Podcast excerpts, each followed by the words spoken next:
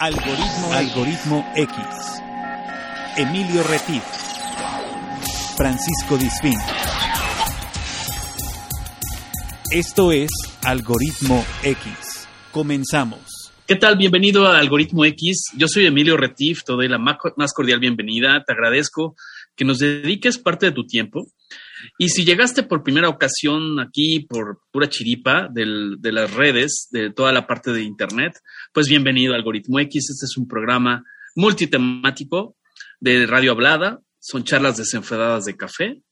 Y si ya has estado con nosotros en otros episodios, capítulos, que ya llevamos alrededor de 110 capítulos, pues yo te doy, te agradezco por, por darnos esa confianza y darnos la oportunidad de conversar contigo en esta mesa.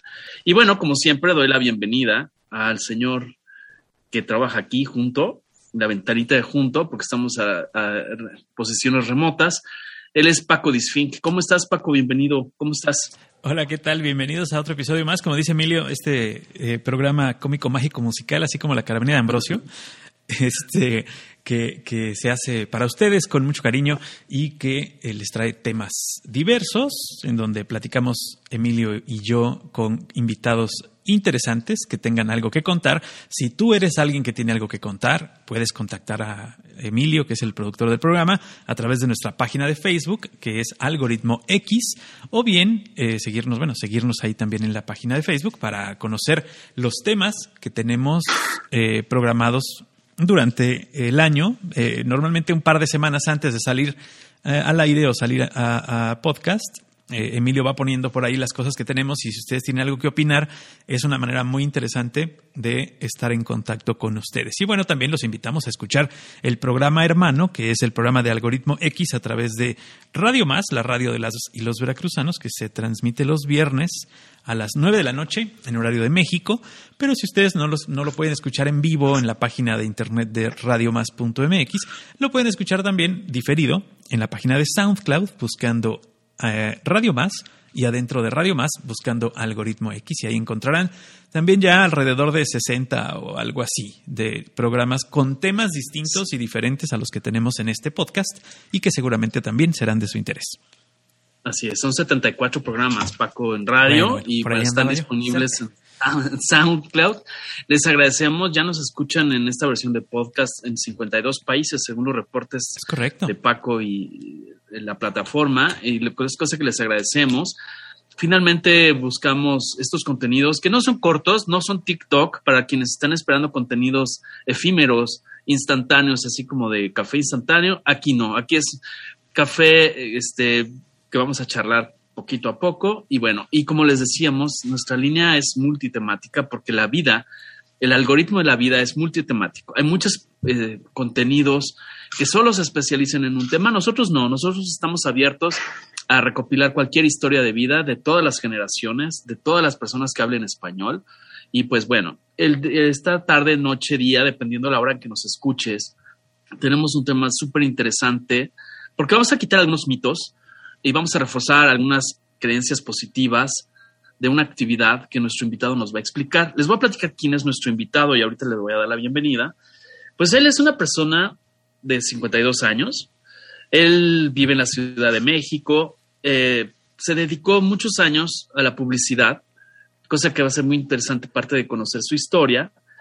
Y descrito por él en su semblanza, en su autosemblanza, es soy publicista o era publicista hasta que comprendí que mi camino estaba en el yoga. Esto es muy interesante. Él lleva 20 años practicando el yoga, 17 dando clases.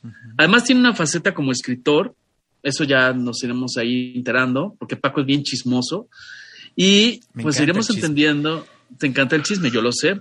Y pues bueno, aquí la idea es conocer mitos, realidades del yoga, pues es importante que, te quedes, porque yo no nunca he practicado yoga, la verdad. Creo que una vez lo intenté, una vez lo intenté. Entonces, va a ser interesante, va a ser aleccionador. Y pues le, doy la bienvenida, le damos la bienvenida a Víctor Acevedo. ¿Cómo estás, Víctor? Buenos días, buenas tardes o buenas noches, porque esto es el eh, 24-7. ¿Cómo estás? Bienvenido a Algoritmo X. Hola, Emilio. Buenas Buenas.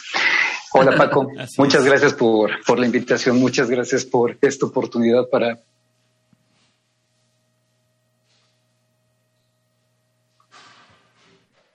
platicar un poco de este tema. Mencionaste de la semblanza, me cambió la vida. Eso, claro. eso, escucho, oye, qué interesante saber eso que, que te hizo o te abrió los ojos de algún modo.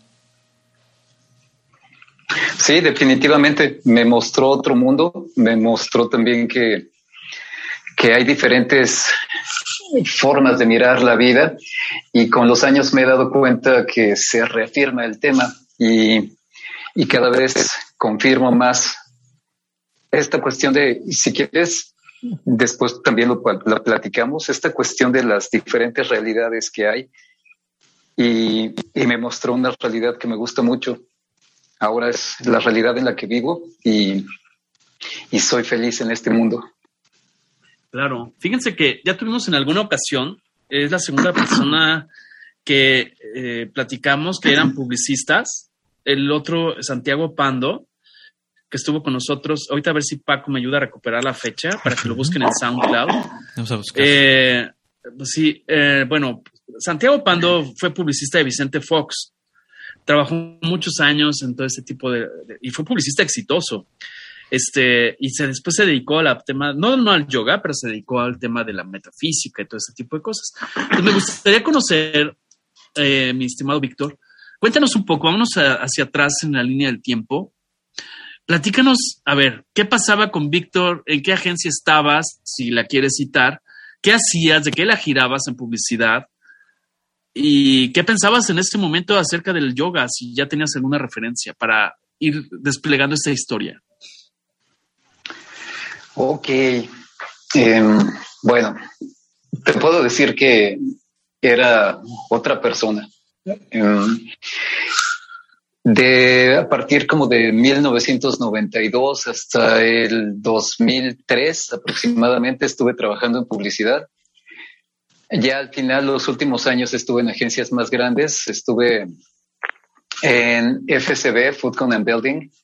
Me tocó llevar las, las cuentas de mm, Chrysler, eh, Bimbo. Estuve varios años trabajando en las cuentas de Bimbo. Yo era creativo. Yo me dedicaba a escribir los comerciales. En, en, ese tiempo, mi, mi visión era quizá esa que tienen todos los que se meten a este mundo de la creatividad publicitaria, que es como tratar de crear momentos inolvidables, pero que son efímeros, totalmente em, desaparecen en un instante. Quizá para nosotros como creadores es, es una oportunidad enorme poder plasmar con una idea en un medio como la televisión, por ejemplo, algo que, nos hace dejar una huella en el tiempo, pero al final esa huella en el tiempo desaparece. Así son los comerciales. Los comerciales duran lo que lo que el producto en el momento le permita durar. Y aunque sea un gran comercial, mm, siempre va a quedar eh, casi en el recuerdo o en el olvido. Claro, tendría que ser algo muy, tendría que ser algo muy, muy, muy importante, así como, o muy pegajoso, ¿no? Que son aquellos que se quedan. Pero entiendo tu punto de que, son, de que son efímeros y de que son momentos así como, este, como cuando te comes un dulce, de esos que tienen la parte ácida por fuera y luego son dulces, ¿no? O sea, pasa la parte ácida y ya te olvidas de ella, ¿no? algo así. Este, es. como un shot nada más, ¿no? Sí, eh, ahorita que, mencionabas a, Santiago Pando, eh, no lo conozco personalmente, pero sí lo tengo presente, sé quién es. sé de muchas personas más que han estado en este mundo y que han dado el paso hacia afuera. A mí me pasó. Me di cuenta de que el mundo de la publicidad, el medio de la publicidad no era donde quería estar no es al final lo que esperaba para, mm, para mis ideas, para mis mm, quizá principios, mis valores, no era lo que estaba buscando. Y al contrario, eh, de pronto me encontré con la práctica de yoga y, y resultó que ahí habían otras ideas, otros conceptos, otras oportunidades que, es, que daban pie para tener un crecimiento que a la larga se ha, he comprobado es un crecimiento gigantesco, con muchas, muchas variantes, muchas vertientes, y que además me da la oportunidad también de tener el tiempo, a veces, a veces me da la oportunidad de tener el tiempo de escribir, que escribir es otra de las actividades que me encantan, por lo que empecé también en la publicidad. Me gustaba inventar, escribo novelas, eh, historias, y, y ese es como parte del encanto de la vida, tener la oportunidad de imaginar mundos y, y con esto compartir las ideas locas que traemos en la cabeza. ok. Oye, y dime, o sea, cuando tú estabas en ese mundo efímero, que no lo estamos, no, no, estamos hablando mal de él, de hecho trabajamos en la misma agencia en diferentes tiempos, yo trabajé en Bosel, después se convirtió yo en, estuve en Bosel también. En, Food Content Building, exactamente, hace algunos ayer, yo hacía los años 90. Y bueno, este, en ese mundo que es ciertamente glamoroso, para los que no lo han vivido, tal vez te lo imaginas mucho por las películas neoyorquinas, ¿no? Es un mundo ideal que te rodeas de, de celebridad. Y sí, es un mundo mágico porque son historias, muchas de fantasía, como se hace una filmación de un comercial. Pero si no tienes bien puestos los pies sobre la tierra, te me pierdes, o mucha gente se pierde, porque se sienten estrellas de cine, muchos de ellos, la verdad, ¿no? Y entonces, pero qué, ¿qué pasaba en tu mente? ¿Tú ya tenías alguna referencia del yoga? O sea, no eras de los que decían, ay, eso es para para gente así que anda con turbante y gente que anda con, poniendo incienso y todo ese tipo de cosas. ¿Qué te, qué, ¿Cómo tú describías el mundo del yoga, si lo puedes recuperar, cuando estabas en ese mundo glamoroso de las historias publicitarias? Pues no, no tenía referencias de yoga. Eh, mi mundo era totalmente diferente. Yo era, yo pertenecía a ese planeta publicitario en el que dentro de la convivencia es irte a beber muy seguido y, te encuentras con todo tipo de adicciones en ese lugar. No, no había un contacto con el yoga. Esa, Eso fue parte, totalmente esa parte de que todos los, todos los buenos negocios se cierran en las cantinas, se hacía, se hacía, se hacía verdad. Sí, totalmente. Y además era el trato con los clientes. Con los clientes muchas veces era establecer una relación a lo mejor un poco más cercana ahí en las cantinas o en los bares o en los restaurantes. que tú te acercabas a un cliente para conocerlo, para tener oportunidad de, de tener una relación más cercana cliente, cliente proveedor. Em, en, ese, en esa otra parte, no fuera de la oficina. Claro. En ese mundo, en ese tiempo, no existía para mí ninguna oportunidad de conocer otra situación y mucho menos esto del yoga. Fue totalmente, en aquel tiempo yo hubiera dicho casual, ahora pienso que fue causal. regresando de un viaje de unas filmaciones que me tocó hacer fuera de la ciudad, me tomé unos días de vacaciones y un día prendí la televisión, estaba en el canal infinito, creo que ese canal ya no existe, en la mañana pasaban un programa de yoga con una chica china.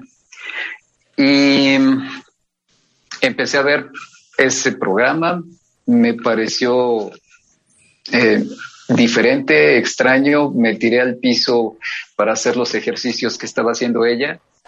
Y un ejercicio en especial que me hizo sentir muy bien, me hizo sentir, hizo que mi cuerpo sintiera algo distinto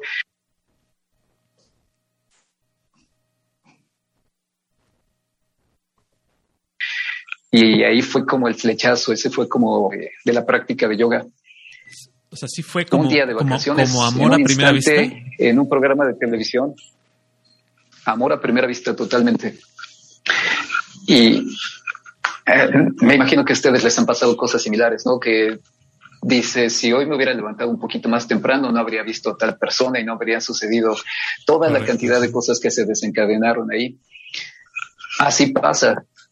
Y ahora lo que pienso es que todas esas situaciones que en un momento parecen fortuitas, en realidad están diseñadas como para que se cree este camino. Y ah. ahora me doy cuenta, mm, no fue que me encontrara al yoga o no fue que yo decidiera el yoga, creo que más bien el yoga vio algo en mí y me buscó y, y ahora me está utilizando para, para compartir su conocimiento. ¿Tú tienes, ¿tú tienes la creencia o, tienes ya la certeza más bien, en este caso, porque ahora ya lo viviste, de que eh, todos tenemos un destino en esta vida, todos tenemos un camino que, que solo nos hace falta recorrerlo? ¿O crees, que tenemos ese libre albedrío? Sí, sí, definitivamente. Está, está el camino, está el destino, sucede. Y tenemos la oportunidad de, decidir y creo que podemos llegar a desarrollar una habilidad tal que podemos incluso controlar el destino. o sea, no es tanto que esté predeterminado, sino que ya está ahí tu camino. Ya están las, las vías. Exacto, ya está ahí. Están ahí las autopistas. No quiere decir que sea ya tú Ya tú decides la hora en que quieres salir al viaje o si vas hacia el sur o hacia el norte. Así lo entiendo. De hecho, ahorita que te escuchaba, no sé si la viste, era una película, ya tienes sus añitos, que tenía que ver con un tren.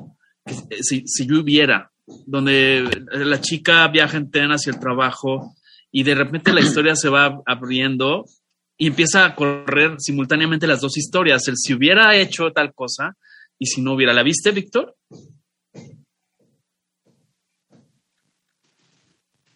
Creo que, no, estoy seguro, me suena el tema. Sí, sí te escucho. No recuerdo cómo se llama esa película. Sliding Doors, creo que era. Este, ay, no me acuerdo cómo se llamaba esa película en español, pero tienes razón, es una película donde ella de todos los días hace lo mismo, lo mismo, lo mismo, y un día hace una cosa diferente y eh. cambia su vida por completo. Y llega tarde al trabajo. Ah, exacto. Y ahorita buscamos cómo se llama esa película, pero creo que es Sliding Doors. Es que me remitió, entonces quiero que lo quería preguntar a Víctor es cuando tú viste a esta china en el, en el canal Infinito, este tal vez eso ya estaba predeterminado, pero tal vez lo que no estaba predeterminado, tú pudiste haberle cambiado, sobre todo en esta era de lo que se llama el zapping, ¿no? Decir, ah, qué hueva, perdón, qué hueva le cambio mejor a, otra cosa. Entonces, te fijaste la atención y luego, ¿qué hiciste? O sea, eh, procesaste, recuérdame un poco qué, qué, sucedió en tus sensaciones, emociones. O sea, hiciste esa, esa pues, ¿cómo se le llamará? Esa actividad remotamente, viendo la tele, pero luego, ¿qué pasó? Luego fue agradable y, esas vacaciones fueron agradables gracias a, que dos o tres días me puse a hacer eh, esa clase de yoga. Entonces empecé a buscar escuelas de yoga. No habían muchas. Empecé a buscar lugares donde yo pudiera practicar me encontré al final una, eso fue como en el, a finales del 2000, yo creo, a principios del 2001. Y, pues de las cosas chistosas, de las cosas extrañas es que solamente habían mujeres. Entonces yo era el único hombre practicando en un grupo de 30 mujeres o de 20 mujeres y, y desde ahí ya empezaba a ser una situación diferente, extraña que a la fecha sigue siendo todavía como marco. Las mujeres practican mucho más, aunque somos muchos los hombres ya que estamos también practicando y también hay muchos hombres muy buenos en la práctica de yoga. Empecé a practicar, empecé a comentar dentro de la oficina que me gustaba el yoga y desde ahí ya me empezaron a ver raro, ya veían como que me estaba saliendo de, del formato. Era, creo que en ese tiempo era el único Quizá había otra chica por ahí que practicaba yoga, eh, pero ¿en qué año no, no se usaba. 2000, mm, finales del 2000 o principios del 2001. Yo creo que principios del 2001. Sí, no había tanta difusión, no había tanto, eh, no se hablaba tanto del yoga, sino que era más bien, eh, lo utilizaban como una práctica, por decirlo así, deportiva si, si no me equivoco, o una práctica de, relajación, pero sí no, no había mucha difusión, eh, eh, tal vez, de lo que era el yoga, ¿no? Sí, no. De hecho, la práctica de yoga en los últimos años es como moda. A lo mejor por ahí podemos empezarle también a tocar esto de los mitos y las realidades. Como moda, exacto. Tienes toda la razón. Que, que de repente llegan esas modas, eh, como lo decía Emilio, tal vez por alguna película, por alguna serie o por alguna persona famosa que hace yoga, ¿no? Que se hace influencer y que dicen, ah, mira, está haciendo yoga. Eh, tal vez sea por eso. Pero pero el yoga, bueno, pues tú lo debes saber y debes tener más conocimiento que yo acerca del yoga, pero es una, tradición milenaria. Eso se dice. De hecho... A ver, sácanos de esa primera duda. me ha sido necesario para poder dar clases estudiar y estudiar mucho. Claro. Y creo que ese es un compromiso que tienen que hacer los, las personas que imparten un conocimiento, aprender y aprender cada vez más. Exacto.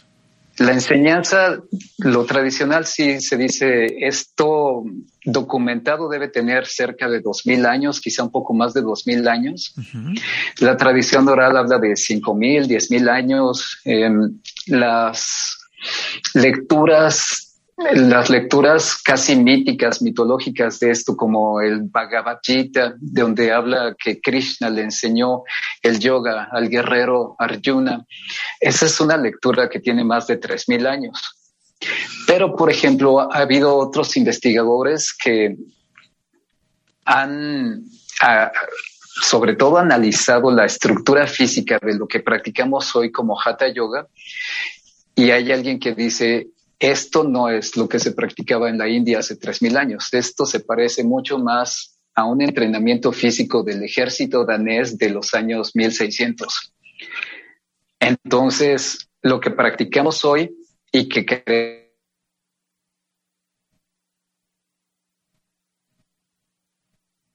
creemos que, que es yoga de no lo sea, sí quizá tenga una influencia de eso, pero es probable que venga de otro, que tenga otro origen que no estamos considerando. Sin embargo, hay otra parte fundamental que es la, enseñanza espiritual de esto. Si lo consideramos solamente una práctica física como casi un deporte, puede ser cualquier cosa, incluso gimnasia. Pero si nos tratamos de involucrar hacia la parte profunda, hacia la parte espiritual, sí tiene o debe tener un origen mucho, mucho más viejo, basado en enseñanzas mucho más grandes y profundas, y habla de encontrarse con uno mismo como un ser espiritual, encontrarse uno mismo como una conciencia y despertar hacia eso. El budismo, el hinduismo hablan de, de la ilusión y esto es lo que que tocaron los, los hermanos, ahora las hermanas Wachowski en Matrix, ¿no? Estamos viviendo una fantasía, estamos viviendo una simulación. Los budistas ya lo decían, los hinduistas ya lo decían hace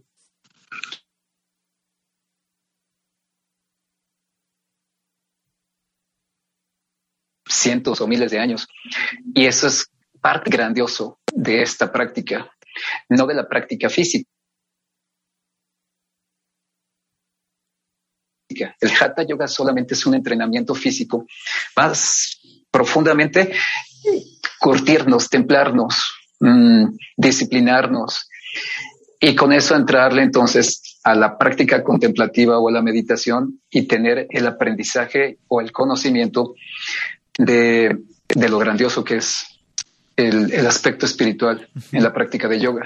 Claro. Claro, en, este, en, estas, en estos momentos que nos has compartido, a ver, yo llevo recuperado para que no nos vayamos perdiendo en el camino, el quitar algunos, algunos eh, mitos en el sentido de que la, del yoga solo es para mujeres. Digo, te pasó al principio, En, el, sentido de que eras de los pocos hombres que practicaban yoga, pero eso a veces puede desanimar a algunos y puede motivar a otros, ¿no? Es correcto, exacto. Entonces nada más yo así lo recupero como, como no hay verdades absolutas. Yo parto de que en la vida no hay verdades eh, absolutas. Exacto.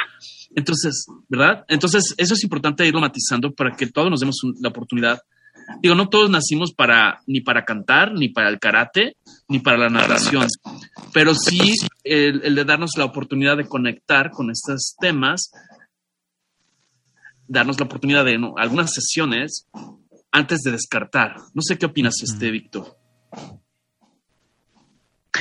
De acuerdo. Uno de los grandes em, mitos de esto es que hoy en día la práctica de yoga solo es para mujeres. Aunque hace dos mil años la práctica era solo para hombres. En la India, según la tradición, esto solamente lo practicaban los hombres. Como en otras culturas, siempre se dejaba de fuera la mujer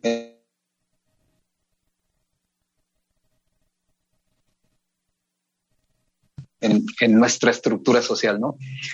Se transforma y le es difícil un poco al hombre actual meterse a la práctica de yoga, sobre todo al hombre actual que, que quiere mostrar, que, que quizá quiere mostrar su parte fuerte o su, su masculinidad. La práctica de yoga no le va a permitir mostrar su masculinidad porque la práctica de yoga equilibra la práctica de yoga nos lleva a ser masculinos y nos lleva a ser femeninos, encontrando nuestro equilibrio. En ese equilibrio, hoy en día, eh, quizá la sociedad piensa que la práctica de yoga es mucho más para las mujeres. Y tú ves los salones llenos de mujeres y poquitos hombres. Tradicionalmente, la, la práctica de yoga, según se cuenta hace mil, dos mil años en la India, era solamente para los hombres no se le permitía a las mujeres hacer esta práctica. pero, hoy en día, eso también, eh, ahora, ahora, perdón que te interrumpa, ahora eh, en los, como, bien lo dices, en los grupos, en las, en las fotos, en, en los salones de yoga donde se, se ve, en general sigue siendo más, más la atención que le ponen las mujeres a ese tipo de ejercicio en general. Y sabes que yo creo que tiene que ver con una cuestión mercadológica y publicitaria. Totalmente, claro, sí. Digo, obviamente una, foto publicitaria y tú ya fuiste publicista, lo sabes, vende más un cuerpo de mujer en una foto, claro. Sí, claro. Sí, sí, sí. Va por ahí. Algo va por allí, tiene que ver con eso es un poco de lo que platicábamos hace un ratito de que la práctica de yoga se volvió moda y dentro de ser moda se volvió negocio. Entonces, es negocio o puede ser negocio poner un estudio de yoga y, dar clases, ¿no? De hecho, creo que es la aspiración de muchas de las personas que empiezan a dar clases. El sueño de, de la mayoría es poner su salón de yoga y volverse millonarios enseñándole a la gente. ok. creo que no va por ahí tampoco. es otro de los mitos, otra de las realidades actuales en la práctica de yoga, ¿no? Definitivamente un maestro de yoga en nuestra sociedad, igual que todas las demás personas, tiene que vivir y tiene que alimentarse. Totalmente. Son pocos los maestros que en el mundo que viven de la energía del sol. Hay que pagar eh, hay que pagar el día a día. Afortunadamente, em, la práctica de yoga es benévola y nos deja tener una fuente de ingresos también con esto. Sí, claro. Mm. Además, digo, no estamos en posiciones tal vez eh, tan privilegiadas, por llamarle de algún modo, en el que podamos decir, voy a hacer un estudio de yoga porque me hace sentir bien a mí y no necesito que nadie pues, coopere, ¿no? Y, lo hago por buena gente. La verdad es que ojalá y todos tuviéramos esa oportunidad de hacerlo, ¿no? Sí, sí, la hay. Digo, no solo de yoga, de cualquier cosa, ¿no? Si tú eres un maestro de cocina o de lo que sea, ojalá y pudiéramos tener el presupuesto como para ponernos a hacer podcast como Emilio y yo. Exactamente. Algo así. Sí, sí, sí. Claro. Oye, Víctor, perdón. Eh, yo te quiero preguntar, o sea, tratando de asociar lo que estás diciendo, y quiero preguntarte que me valides si estoy interpretando bien. En una cultura occidental donde tenemos una gran influencia por los Estados Unidos, donde sí nos influye, por un lado, la cultura de lo que se llama fitness o toda la parte de actividad física, pero mm, a veces pasa a segundo término en Occidente en general, la parte mental o la parte espiritual, que tal vez en otros países, en otras regiones, sí se les da el peso. Recordemos que el yoga, o el yoga en sánscrito significa en español unión y esfuerzo. ¿Y qué es lo que une? Pues lo que une, según lo que me estás diciendo, es justamente lo físico, pero también lo mental y también lo espiritual. ¿Y esto qué va a pasar? Pues nos da un equilibrio y un cuerpo y mente. Entonces eso se asocia a ese mito, a la parte femenina. O sea, tal vez el hombre latino, el hombre mexicano, que es muy macho, eh, tal vez no está acostumbrado a, a lo mental y a lo espiritual. No sé si voy leyendo un poco para tratar de derrumbar esa pared y ese mito, este, en ese sentido donde... tú mismo, ¿no? Tú mismo estabas en un mundo en el que no estabas conectado con esa parte y de repente te conectaste. Sí. Sí, sí, sí. se puede, punto. Sí, sí establezco, um, voy a tomarme este instante también para hacer un pequeñito anuncio y, con esto dar pie a lo que a lo que quiero decir. Tengo un canal de YouTube en donde eh, ya desde hace algunos años y ahora sobre todo con la cuarentena y la pandemia he subido clases de yoga. Y lo que yo quiero hacer con este canal de YouTube es compartir enseñanzas que trasciendan la información del mundo occidental sobre la práctica de yoga. Creo que sí hay una división grande entre el entendimiento oriental y el entendimiento occidental. Sí, creo que vemos las cosas diferentes, sí tenemos diferentes prioridades. El mundo occidental es inmediato, quiere resultados lo más pronto posible. El mundo oriental es paciente, o era paciente, a lo mejor ya se está occidentalizando mucho y, está cayendo en algunos de nuestros vicios. Pero sí hay diferencias y creo que es importante rescatar el valor espiritual de la práctica de yoga, que como comentabas también ahorita, Emilio, tiene que ver con saber que uno es cuerpo, es mente, pero también es espíritu. Y creo que lo que le falta al hombre occidental es soltarse un poco de, su deseo por mostrar su fuerza y aprender a ser suave y aprender a fluir y equilibrar. En, en, Oriente le llaman yin y yang y encontrar el equilibrio entre su parte masculina y su parte femenina y lograr el balance. He visto, por ejemplo, en clases que entran chicos, muchachos que, que se ve que son gente de gimnasio y les frustra, se frustran no poder hacer los ejercicios y se dan cuenta que, que no es tan fácil. No, Han entrado muchas personas a las clases y, me han dicho, híjole, yo pensaba que esto, que esto era bien fácil. claro. Y a las tres, a los diez minutos se están chorreando sudor, ¿no? Claro, claro. Sí, no, bueno, yo, yo nada más de verlos hacer yoga me canso. O sea, nada más de verlos. Ya, ya deja tú intentar hacerlo. Nunca lo he hecho y confieso, nunca he hecho yoga. Eh, nunca he tenido esa, esa eh, afección por ningún tipo de, ejercicio. O sea, soy eh, básicamente anti ejercicios, aunque sé que no es, sé que no es un consejo que deba dar, pero tienes, tienes, mucha razón en eso de que, de que la gente que, que va al gimnasio ve como, ve menos el yoga, ¿no? Lo ve como, ah, eso es, eso es más fácil, eso es como para principiantes. Y cuando entran al yoga les cuesta mucho trabajo, o sea, como a cualquiera, no solo a ellos, como a cualquiera empezar al yoga es una, es una cuestión eh, de poner mucho de tu parte y de, y de eh, empezar desde un proceso que te va eh, haciendo más flexible, que te va haciendo eh, lograr los ejercicios poco a poco, como todas las disciplinas. Es una disciplina en la que tienes que empezar desde cero. Exactamente. Muchos tenemos que empezar de cero o empezamos, algunos empiezan desde menos cero, otros ya traen algún avance. Sí, yo, vendría como de menos 10 porque para empezar a estirar ya estaría más sí. Pero una de las bellezas de la práctica de yoga es que no necesitas ni ser fuerte, ni ser flexible, ni ser elástico, porque eso lo vas a conseguir aquí. Exacto. Se puede empezar desde nada más sentarte en una silla. Tengo videos en los que hago ejercicios, muestro las clases en silla y solo te enseño a estirarte un poco. Y con eso ya estás haciendo yoga, ya estás haciendo ejercicio.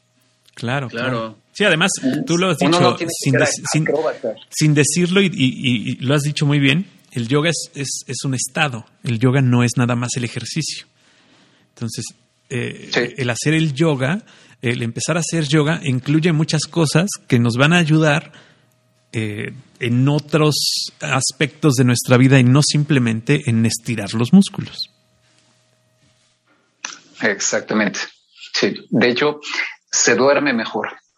Si empiezas a practicar, a estirarte, se duerme mejor, se digiere mejor, los intestinos funcionan mejor moviendo el cuerpo, te oxigenas más.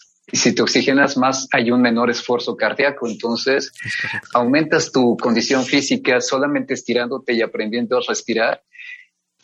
Y, y eso ya es un gran beneficio. Claro. Claro. Oye, además yo lo que interpreto también es a veces en este mundo occidental donde queremos todo en desechable, que se destapa una lata y ya se hace una sopa, o te destapas una lata y te tomas un refresco en lugar de hacer una limonada y cosas así. Eh, el yoga, igual que muchas otras cosas, es a través de la repetición. O sea, a través de repetir pequeños actos, podemos aprender a manejar, sabemos escribir, que siempre el inicio pues es incómodo, porque hay que flojera, o sea, ¿por qué tengo que entender? O aprender un idioma. Entonces, entiendo que la repetición del yoga lo que te va a permitir es acceder a la parte espiritual o mental a través del cuerpo, porque el cuerpo entiendo que contiene al espíritu, o desmiénteme, por favor, si estoy entendiendo mal, y a, través, a través de posturas o sea, que vas a ir gradualmente incrementando su complejidad, como cuando escribes una palabra corta, igual vas ampliando, ¿no? Y la respiración, porque entiendo que la respiración también tiene una clave universal, Víctor, o sea, para meditar, para hacer yoga, para correr, hasta para cuando Paco me hace enojar, tengo que respirar 10 veces. Cuenta hasta 10 antes de golpearme. Para contener. A ver, entonces, platícanos un poco de este tipo de, pregunta, de que, si estoy en lo correcto, te voy siguiendo, maestro, o, me regreso. Estás en lo correcto. y, y, acudiré al, aprendizaje que he obtenido y a la forma de vivir que he ido desarrollando y te diré que en realidad nada está incorrecto. Todo está bien cada quien tiene su propia verdad y es igual de válida para todos. Ahora, el punto, los puntos que estás estableciendo sí son como parte del método. La repetición es fundamental. La repetición va creando disciplina. Uno de los conceptos importantes en la práctica de yoga es que hay que aprender a realizar el ejercicio sin esfuerzo. Y para practicar sin esfuerzo, te tienes que volver muy fuerte y te tienes que volver muy flexible, tener músculos muy elásticos. La enseñanza de practicar sin esfuerzo se, expande y se motiva al, practicante que lo lleve afuera. Vive tu vida sin esfuerzo. Y para vivir tu vida sin esfuerzo tienes que volverte hábil en, en vivir. Por eso también esto es mental, es emocional y es espiritual. Claro, y que no se vaya a confundir, que no se vaya a confundir con no hacer nada o con dejar de hacer algo o hacer el mínimo esfuerzo, que no es lo mismo, sino significa controlar el poder que tienes para que las cosas te salgan de manera sencilla, de manera fácil. Exactamente. Sí, tú lo ves, por ejemplo, un clavadista ahora que pasaron los Juegos Olímpicos. Lo hacen tan fácil se ve tan fácil. Se ve tan fácil aventarse de 10 metros y oh. dar vueltas maromas y caer de, vaya, y no sacar agua, dices, wow, o sea, yo seguro caía de panzazo o me pegaba en el, en el de abajo, ¿no? O sea, segurito. y les ha tomado años de entrenamiento. Y, y está la dedicación, ahí se ve la dedicación. Ahora, esta misma dedicación en la práctica de yoga es ocuparla para conocerse a uno mismo, para... Eh, el Hatha Yoga, que es la parte física, es el entrenamiento con el cuerpo. Creo que tú, Paco, ahorita lo hacías, hacías mención de esto. Usamos el cuerpo para seguir en, este, en este crecimiento, pero solo es un entrenamiento físico que nos permite ir después hacia el entrenamiento mental, que es lo fundamental del practicante de yoga o del practicante de tai chi chuan o de practicante de cualquier disciplina que involucre em, la introspección y el conocimiento profundo de uno mismo. La repetición, la repetición, la disciplina. Por ahí un día me encontré una frase que decía, no siempre estaré motivado, deberé aprender a ser disciplinado. Cuando no tenga ganas, pero sé que lo tengo que hacer, mm, me levanto y lo hago. Esa es parte de la fortaleza, no solo física, mental, emocional. Y entonces uno empieza a entender el control sobre otras ideas o conceptos como el dolor o el miedo o el sufrimiento. Y ya no tienen por qué tener tanto impacto sobre nosotros porque nos hemos vuelto hábiles en vivir sin esfuerzos. Eso es parte de lo que he aprendido en esta práctica de yoga. Sí, eso, eso, y eso es parte también de la cultura, ¿no? Digo, ya lo habíamos dicho, la cultura esta, o sea, nuestra cultura occidental, que más bien es como accidental, en el que nos dicen, eh, utiliza el menor esfuerzo, aquí está una app que te hace hacer esto, aquí está este botón, lo aprietas y inmediatamente tienes una hamburguesa, eh, que también nos deja de lado el poder pensar, nos deja de lado el poder meditar, nos deja de lado el, el respirar, ¿no? Y ahora hasta para respirar existen apps. Yo, yo pensé que sabía respirar y ahora resulta que hay una app que me va a enseñar a respirar. O sea, eh, eh, hemos estado eh, invadidos, invadidos por estas cosas que nos hacen la vida, entre comillas, más fácil, pero no nos están haciendo más fácil, nos están haciendo más rápida, nada más, ¿no? Inmediata, pero facilitar las cosas es ponerle atención y hacer las cosas bien. Y además, esa, esta cultura de volver negocio todo, ¿no? Si hay una aplicación para respirar es porque quien la hizo quiere ganar dinero. Es correcto, sí, sí, sí, claro. Es más, vamos a vender este podcast, mi querido Emilio. Vamos a cobrar a partir de este momento, depositen 10 pesos si quieren seguir escuchando. si quieren escuchar la página donde pueden encontrar a Víctor. No, oye, Víctor, te iba yo a decir antes de que se, nos, se me olvide, porque a mí se me olvidan las cosas. ¿Cómo se llama tu página, tu canal de YouTube, para que te sigan? Eh, si buscas Víctor Acevedo en YouTube, muy probablemente te mande a, mi página, pero también se llama Yoga Cero. Yoga Cero, ok. ¿Yoga Cero pegadito? O sea, así, Yoga Cero. Yoga Cero pegadito. sí, muy bien. Sí, sí, sí. Perfecto. Oye, a ver, y aprovechando que estamos hablando de tu canal y todo, tú ofreces clases como una manera de trasladar tu experiencia. Eh, ¿Se puede a distancia? o tiene que ser presencial? O sea, ¿cómo lo has manejado con el tema de la pandemia? Y si es el mismo efecto para aquellos que, lo hagan remotamente, a si lo hacen presencialmente. Platícanos un poco, por favor. Sí se puede, definitivamente se puede. De hecho, eh, es fácil de hacerlo porque solamente necesitas el espacio donde quepa un tapete de yoga o si no tienes un tapete de yoga sirve una alfombra o si no tienes una alfombra sirve el piso. Lo único que hace falta es tener dos metros por un metro eh, de espacio para que puedas moverte y hacer los ejercicios de yoga. Yo trato de ir guiando eh, al mismo tiempo lo estoy haciendo para que lo estén viendo todas las personas pero trato de explicarlo lo mejor posible. Trato de explicarte no solo cómo te muevas, sino qué es muy posible que sientas cuando te muevas de esa manera. También trato de cuidar a las personas, no tengo ningún interés en que nadie se lastime, entonces les explico, acomódate de tal manera para que ni tus articulaciones ni tus músculos se puedan lastimar.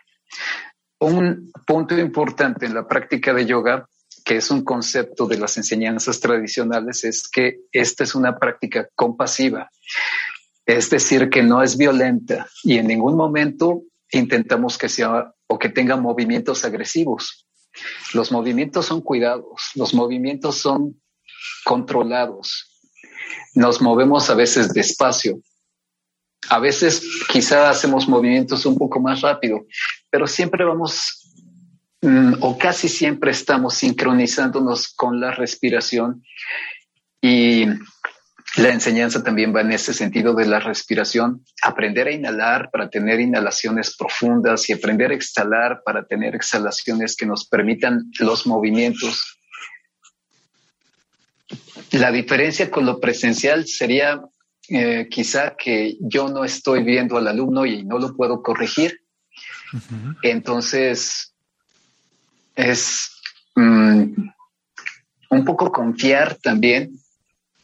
De hecho, yo aprendí, mis primeros pasos fueron así, con esta chica china en Canal Infinito. Ella hacía las clases, yo las repetía en mi casa. lo que sí les invito a las personas ahora es, eh, de entrada, cualquier duda que tengan, me la pueden preguntar y trataré de confundirlos un poco más. Exacto. Así es, abrir un poco más las, dudas, amplificar las dudas. Exacto. ok, oye. Pero les digo que se graben, que se graben para que se vean. Ok. Y, que cuando se vean, observen lo que están haciendo. Claro. Eso es útil, eso es muy útil. Claro. Oye, y por ejemplo, eh, en el tema, otro mito que seguramente existe para los que ya rebasamos las cuatro, cinco décadas, ¿solo es para gente joven o también puede Paco participar? Hasta yo. También del, INAPAM. Porque, o sea, ese es un tema. Platícanos un poco, o sea, ya hablamos de, que los géneros, pues es para cualquier persona. Ahora, en la edad, lo óptimo, lo deseable, pero lo permisible, o sea, ¿cómo se maneja estos rangos? Creo que, bueno, no creo, más bien, mi pensamiento es, todos, todas las personas pueden. De hecho, esto es algo que quería comentar desde hace rato también. La práctica de yoga es para todo mundo. No hay ninguna restricción, pero no todas las personas son para la práctica de yoga porque no todos quieren hacerlo. Hasta ahí. Pero ahora, con la cuestión de la edad, por ejemplo, a los niños, a los niños muy pequeños no se les enseña como a los adultos porque tienen otra forma de sentir la vida, se distraen con cualquier cosa. Entonces, la práctica de yoga para niños es divertida, es entretenida, es amena. La práctica de yoga para los adolescentes ya se enfoca de otra manera. La práctica de yoga mm. para los adultos, que es como la genérica, Mm, eh, yo creo que estaría abierta como desde los 18 hasta los 50, 60 años, siempre y cuando el practicante esté en buenas condiciones. Y para personas con sobrepeso o personas con discapacidades o personas de edades mm, más elevadas, claro, por supuesto. Y de hecho es muy recomendable desde estirarse, porque te ayuda a estirar la columna para que no se deforme la columna, y para que no se llegue a la vejez con la espalda deformada, estirarse, fortalecer el abdomen, fortalecer la cintura para que los órganos trabajen bien. Mm, definitivamente, no solo no está restringida a nadie, sino que todo mundo debería acercarse al ejercicio. Y la práctica de yoga es un ejercicio muy amable como para que cualquier persona lo pueda hacer. Claro, oye, ¿y qué tan difícil, porque también existe ese, ese mito, y, y, para desmitificar un poco, qué tan difícil es acercarse al yoga si eh, yo he oído por ahí, muchos dicen, no, si me voy a poner a hacer eh, yoga en YouTube, por ejemplo, te voy a empezar a seguir y me voy a quedar ahí atorado, hecho nudo, y ya no va a haber nadie que me desatore o que me deshaga el nudo. Creo que es difícil para una persona que empiece con el ejercicio que llegue a un punto de enredar su cuerpo. Ok. Va a ser, va a ser todavía un poco distante para alguien que no tiene las cualidades físicas llegar a esos ejercicios. Sí es importante que una persona que comienza se vaya por las clases principiantes. Exacto, empezar por lo básico. Sí, sí, sí, definitivamente. Es como si quisiera aprender a tocar guitarra y me voy a YouTube y quiero aprender a tocar igual que Slash. Exacto. Mi primera clase creo que es el solo de guitarra de Santana, ¿no? Pues, sí. cabrón. Sí, también. Exacto. ¿No? claro. O clases de cocina y, quieres hacer este paella. Claro. Sí, sí, definitivamente. Sí. no hay que desde aprender a sentarse en silla con la espalda derecha no, bueno, si es que hay que aprender hasta respirar, imagínate. Sí, sí, sí, sí. Yo trato de enseñar mucho eso, la respiración. La respiración es abdominal, principalmente hay que aprender a inhalar en el abdomen. Y porque la mayoría respiramos en el pecho y eso es ocupar apenas una pequeña parte de nuestra capacidad pulmonar. Entonces sí hay que aprender a respirar. Claro. De hecho, amigos, les voy a recapitular dos temas que quedaron pendientes porque Paco ya se le olvidó. ya se bueno otra cosa. Seguramente. el capítulo, el capítulo que pueden escuchar aquí está, donde yo lo tengo. Santiago Pando, 16, de, octubre. Yo lo tengo aquí, nomás no me habías ah, dicho. muy bien. Perfecto, muy bien. Ah, listo. Perfecto. Y también de los clavados, eh, les invito a que escuchen en soundcloud.com el programa ah, de ese es Algoritmo X claro. del 27 27 de agosto, platicamos con un clavadista mexicano, eh, Kevin, Kevin Berlín, que estuvo en las Olimpiadas, y él habla de confeccionar, por eso lo asocio ahorita y por eso detengo un poco el tema, para que no se nos pierda ese tema pendiente. tú hablabas, Víctor, de las diferentes realidades. Hablabas hace un rato. hace poquito ese tema. Exactamente. Hablabas de otra forma de sentir la vida. O sea, cómo vas confeccionando, asociando ideas, otra forma de sentir la vida desde la mente, el cuerpo y el espíritu, ¿no? Entonces es ir haciendo gradualmente posturas y aprendiendo a manejar y a gestionar nuestra respiración que se va a impactar en el pensamiento. Si recapitulamos todo esto, yo quisiera preguntarte, ¿qué tan recomendable esto significa ahora para la nueva realidad, tanto para escuelas en espacios abiertos como para empresas en espacios abiertos? ¿Qué tan frecuente es que las empresas y escuelas le apuesten a este tipo de actividades para armonizar toda esta realidad que a veces nos está rebasando? Wow, bueno, creo que volvemos al tema de las diferencias occidentales y orientales. Eso ya, ya se hace y se ha hecho desde hace mucho tiempo allá en Oriente, ¿no? Eh, en China, en Japón y Corea se ocupan de que las personas tengan esos tiempos, esas oportunidades de experimentar práctica física con respiración, con tranquilidad, para que se vuelvan eficientes. En el mundo occidental es, eres eficiente entre más trabajes. Y cuando dejas de ser eficiente, hay alguien esperando tu lugar para demostrar su eficiencia, ¿no? Em, creo que en la nueva realidad y en la vieja realidad y en todas las realidades deberíamos ocuparnos mucho más de, de las personas, del, del humano, de enseñarnos a ser felices, no a ser productivos, de enseñarnos a vivir dándonos respiros. Para eso aprendemos a respirar también, para hacer pausas, para no estar correteando la respiración como no deberíamos estar correteándonos en la vida.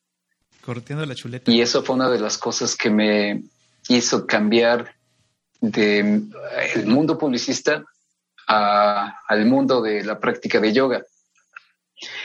Em, de estar metido dos o tres horas diarias en el periférico a mejor estar metido tres o cuatro horas en el tapete. No, bueno, sí, hay una gran diferencia. Oye, ¿se vale hacer un ejercicio repentino mezclando? Vamos a hacer un híbrido. A ver, te voy a meter en Honduras. Este, pero, a ver, vamos a, pedirle a ese publicista que ahora se dedica al yoga que nos ayude a redactar un, un spot de radio. Claro Sí, exacto, un spot de radio. para la para, decir, hey, tú, sí, bienvenido, practica yoga. A ver, ¿cómo les... Llame ya, llame ya. exacto. ¿Cómo sería así para, para romper esos mitos en esos señores escépticos como Paco Disfink? ¿Cómo le ven, respira, estírate, calma, calma al chamuco? ¿Cómo les dirías? ¿Cómo les dirías este, en ese anuncio? Ay, ya te metí en apuros. Ya, lo metiste en apuros porque sabe, sabe, la diferencia entre decir la, verdad y decir lo que quieres oír. exacto. A ver, tú, Panzón, deja de estar sentado en tu casa. Es cierto, ¿no? A lo mejor, si quisiera hablarle al Panzón, eh, quizá le tocaría otras fibras. A lo mejor siempre me gustó hacer como publicidad más arriesgada y decirle, la práctica de yoga no es para ti, pero para la práctica de yoga sí es para la persona que en verdad quiere ser. Ándale, algo así. Exactamente, exactamente, para tocarle esa fibra en la que eh, eh, lo, lo, invitas a ser alguien más que quiere ser, y que, y que no está seguro que lo puede ser, ¿no? Ahí, ese es, ese es interesante. Eh, es casi, casi como psicología inversa. no está seguro de serlo ya. exactamente. Así, ayer estaba yo leyendo precisamente una, una, uno y estoy saliéndome un poco del tema, desviando como siempre, eh, de una mesera que decía, a mí cuando eh, ya me toca llegar con la comida a la mesa y ya están todos encabronados porque llego tardísimo, porque se tardaron horrores en la cocina, antes de, de, darles la comida, les digo, gracias por ser tan amables y esperarme tanto tiempo. Me encanta que me que, que, tener clientes tan pacientes como ustedes. Ojalá todos fueran como ustedes. Dice, y así ya eh, se calman las aguas y entonces ya se les los olvida. Desarmas. Exacto, los, desarmas. ¿no? Y aquí pues es una manera también de entrarle a la parte, a la parte publicitaria para la yoga que, que bien sigue siendo eh, cubierta de mitos y de, y de y a lo mejor no tanto de mitos ya, sino también de matices que, que, dicen, bueno, yo, imagínate, yo no me quisiera imaginar ver a Emilio en Leotardo, por supuesto. O sea, jamás. Que me, toque enfrente en la clase, o sea, renuncio en ese día. Pero no tienes que, ese es otro mito, no inventes, porque entonces no tiene que ser en leotardo, puede ser en short. Peor, no, peor. de pants, de pants. Desnudo, yoga desnudo. Hay estilos de Sí lo hay, claro, no, sí lo sé, lo sé que lo hay, pero yo no lo haría por, decencia y por respeto a los demás, no por mí, no me vale, pero por respeto a los demás no lo haría. Oye, volviendo a la parte seria del diálogo, porque este muchacho es un chamuco. A ver, eh, por ejemplo, en la parte de, volviendo al copy, al texto, hay veces que el publicista tiene que hacer una plataforma creativa, tú lo sabes, mi estimado Víctor. No te voy a dar clases a ti. ahora, sí que no le voy a enseñar a, Clemente Jax a cómo se latan los chiles, pero la parte de, planificación, es decir, en esa plataforma creativa, es decir, de dónde voy a sacar mis textos, hay dos partes importantísimas y quisiera que se los tradujeras. Por ejemplo, la promesa básica del yoga, ¿cuál sería? Sería la, el razonamiento de apoyo, el reason why, que sería, lo, dirían mis compañeros gringos, pero también hay algo que se llama el reason to believe, es decir, cuál es la razón para que yo crea que esta es mi solución para replantearme y redefinir otra realidad diferente en mi vida. No sé si me explico con la pregunta. Sí, no, sí, sí, sí, sí. Y, y creo que como me voy a poner ya no como en el lugar del publicista, sino me voy a poner en el lugar del cliente. Y entonces yo te diría, em, considero a mi empresa líder del mercado. Entonces, en realidad, no necesito invitar a la gente porque la gente ya está viniendo. Lo que nunca le ha faltado a la práctica de yoga son adeptos, el principal motivo de las personas para acercarse a la práctica de yoga es casi siempre el mismo, quiero estar bien. Ya lo traen. Las personas buscan la práctica de yoga porque quieren estar bien. La promesa de la práctica de yoga es, te vamos a ayudar o te va a ayudar la práctica de yoga a estar bien. Los doctores le dicen a los pacientes, mm, te recomiendo que hagas yoga. Los psiquiatras le dicen a los pacientes, puedes practicar yoga. Entonces, los profesionales de muchas áreas le dicen a su gente, yo te recomiendo que practiques yoga. Ya lo está haciendo, el mundo ya lo está haciendo, ya están viendo, por eso se volvió moda, pero de moda se va a convertir en, en costumbre. Eh, de pronto ya todo, ya vas a ver a mucha más gente practicando. Hay gente que da clases de yoga en las cárceles, hay gente que da clases de yoga en los parques, hay gente que da clases de yoga en los clubes más caros. se está moviendo, esto es como virus. La práctica de yoga yo creo que se parece más a un virus. Pero, bueno, no vayan, a, no, vayan a, no vayan a confundirlo con, lo que estamos viviendo, sino es otro tipo de virus. Un virus bueno que, que, va, Y además, creo que la mejor manera es de boca en boca, ¿no? Es, digo, es el, que te platique a alguien que ya lo hizo y le funcionó o le cambió la vida de alguna manera, como en este caso tú, eh, pues creo que es el como mejor funciona, ¿no? Y es que, está probado, creo que la, hacer yoga está probado. Eh, sí hay quien se lastime, yo me he lesionado montones de veces en esto. Pero en todo, no nada más en el yoga. Sí, sí, sí, sí. Sí, exactamente si tú vas a hacer pesas y se te resbala una pesa y te cae en el dedo gordo, pues te quedaste sin hacer ejercicio dos meses, ¿no? Claro, sí, sí. O si no calentaste bien, o si tu em, cuerpo no está listo ese día para hacer un esguince, te haces un esguince o te haces un, estiramiento mal, pues digo, los riesgos existen como en todo. Simplemente eh, la idea es entrarle con el mejor de los ánimos y con eh, eh, la, la entrega total para hacer las cosas bien y que no te vayas a lastimar. Y, al principio a lo mejor, quizá no con la entrega total, a lo mejor con toda la ignorancia y con la esperanza de... Con la apertura, más bien. me refería yo, Con la apertura para, para que te enseñen todo lo que se pueda. Ajá, exactamente. Sí, eso es importante.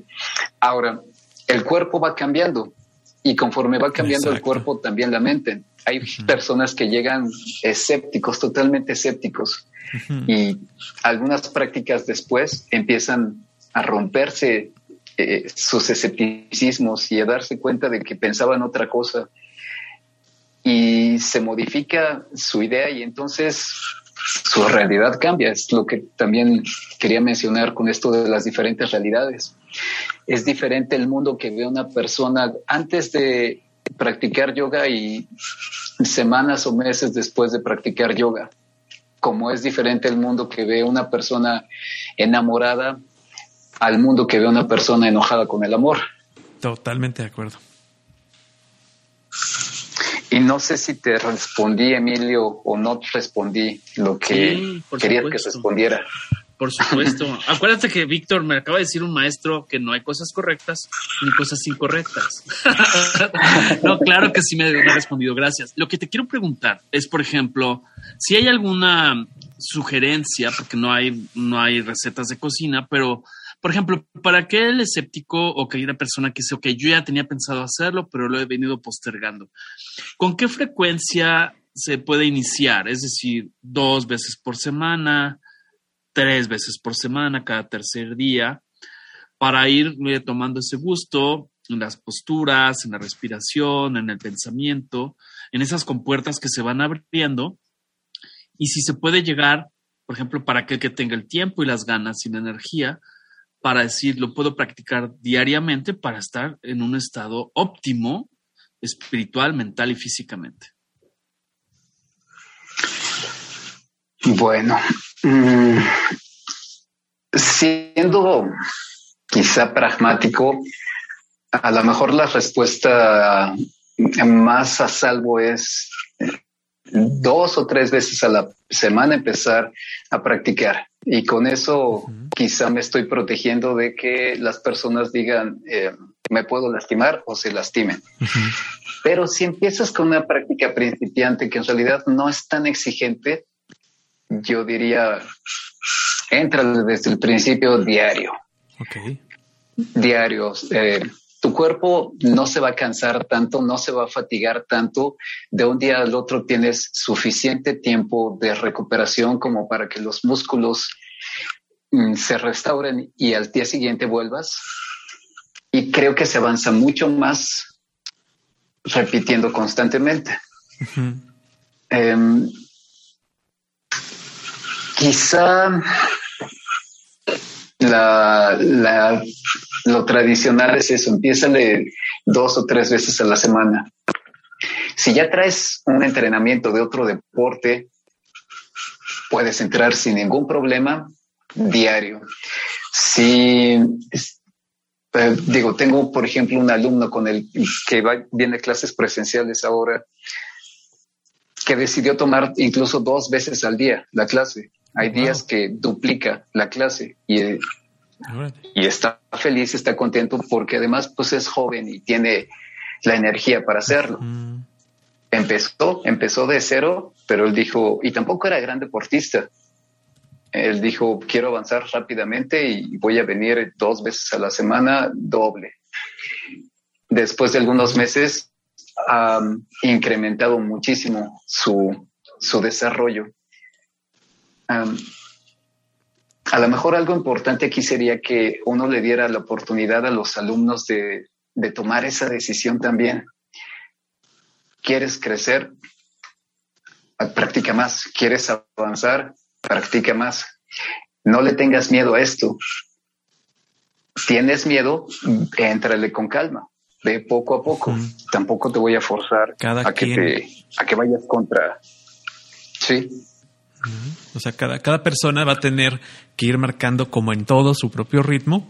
Pero sí, como decía Emilio, hay que tener como eh, una meta y tenerlo como una prioridad y decir, bueno, vamos a empezar a hacer yoga, me tengo que comprometer por lo menos una vez a la semana. A lo mejor después dices, bueno, sabes que una, una vez a la semana no llena mis expectativas, dices, bueno, van dos, luego va tres, y luego puede ser que lleguemos al punto en donde sean hasta dos veces diarias, como, como tu alumno. ¿no? Ajá, sí, sí, sí. Y, lo acabas de mencionar. Eh, la persona dirá, mm, pues me animo a hacerlo una vez a la semana, porque además tengo un montón de cosas. Y entonces ya cuando tu cuerpo te empieza a decir si me está funcionando y uno va moviendo las, las otras actividades y les va abriendo espacio a esto. Claro. Más o menos cuánto tiempo es, una sesión. Una sesión más o menos de cuánto es de tiempo. Una hora, una hora. Normalmente eh, hay estilos tradicionales que, que quieren hacerlo en hora y media, que lo hacen en hora y media. Pero yo creo que una hora es bastante, bastante bueno y suficiente. Ok, ok. Claro. Oye, eh, fíjate que este más o menos estaba leyendo el, el, factor tiempo, que también va a ser otro seguramente. No, es que no tengo tiempo, estoy muy ocupado. Estaba leyendo ahorita, por ejemplo, bueno, yo les preguntaría, ¿cuánto tiempo le dedican al Netflix, a sus maratones de Netflix para ver sus, este, ah, sus eh, ¿Cuánto tiempo le dedican al podcast? Lo pueden oír sus mientras narcos, hacen yoga. sus narcoseries, claro, exacto. Pueden hacer yoga y escuchar, claro, el, algoritmo X. Pero, por ejemplo, nueve horas al día se le dedica en México promedio al Internet. Yo no digo que no lo hagan, pero ahí abriendo un piquito, ¿no? Propongámonoslo, este, ya sea para el, para el yoga o el karate o leer un libro, o sea, no tiene que ser el yoga. Exacto, para leer un libro o para platicar con la familia. Eh. Es como tiempo, más bien tiempo para ti, ¿no? O sea, es un tiempo tuyo, tiempo que te desconectes de la oficina, que este, hagas algo tuyo y que te sirva a ti. Puede ser yoga, puede ser platicar, puede ser um, leer un libro, puede ser hablarle a un amigo que tiene mucho que no le hablas. O sea, es darte tiempo para ti. Sí, ahora que, ahora que tocan ese tema y, y ahora yo me salgo de todo lo que estamos platicando. No sé si han escuchado los argumentos de, de Zuckerberg ahora que quiere crear el metaverso, que es como la película esta de Spielberg, ¿no? De Ready Player One, de un, un universo totalmente virtual para que te metas ahí y ya pases tu tiempo, tu convivencia social, em, gastes tu dinero usando nada más tus lentes virtuales y digo, si, ya de por sí pasan nueve horas metidas en el, en el Internet, ¿qué va a ser cuando tengamos el metaverso aquí a la mano, ¿no? Imagínate. Lo bueno es que yo, lo bueno es que yo tengo conexión con Telmex y es tan mala que no puedo. Entonces no me preocupo. yo no me preocupo. universidades de internet los no los se sienten presionados por los maestros este porque en las clases no ahora todo les da presión porque en ese mundo de vidas alternas y Second Life y ese mundo psycho, que el Internet es maravilloso, o sea, nos da un acceso a muchas cosas, pero convivirlo con el mundo real, ¿no, Víctor? Sí, sí. Eh, eh, uno tiene que continuar la vida. El Internet es una herramienta. Mm, trasladar la vida al Internet y pasar mi vida navegando, surfeando en el Internet, creo que es olvidarse de quién soy, perder mi identidad y convertirme en, en realidad mi conciencia, que ese es un buen tema también, si alguna vez quieren hablar de estados de conciencia, le, le, estaría entregando mi conciencia al Internet y yo me convierto en uno más de sus números, ¿no? Exactamente, exactamente. Oye, pero precisamente volviendo al caso que te preguntaba hace rato en relacionado a las empresas y a las escuelas, me gustaría que, me dijeras, por ejemplo, si yo fuera un empresario que tiene personal, no importa si son 8, 10, si es una panadería, un restaurante, un hotel o lo que sea, ¿qué le dirías? O sea, señor fulanito, es importante que considere el yoga como una práctica frecuente entre su personal, porque, a ver, Víctor, termina la frase. porque van a ser mucho más eficientes. Ok. Ok. Más conscientes, más eficientes. ¿Qué más? ¿Qué más? ¿Qué más sería la Mercadológicamente, bueno, si, si me puedo soltar en esto, van a ser felices si, si les das la oportunidad de liberarse de las cargas, porque la práctica de yoga te puede ayudar a eso, a liberarte de las cargas emocionales.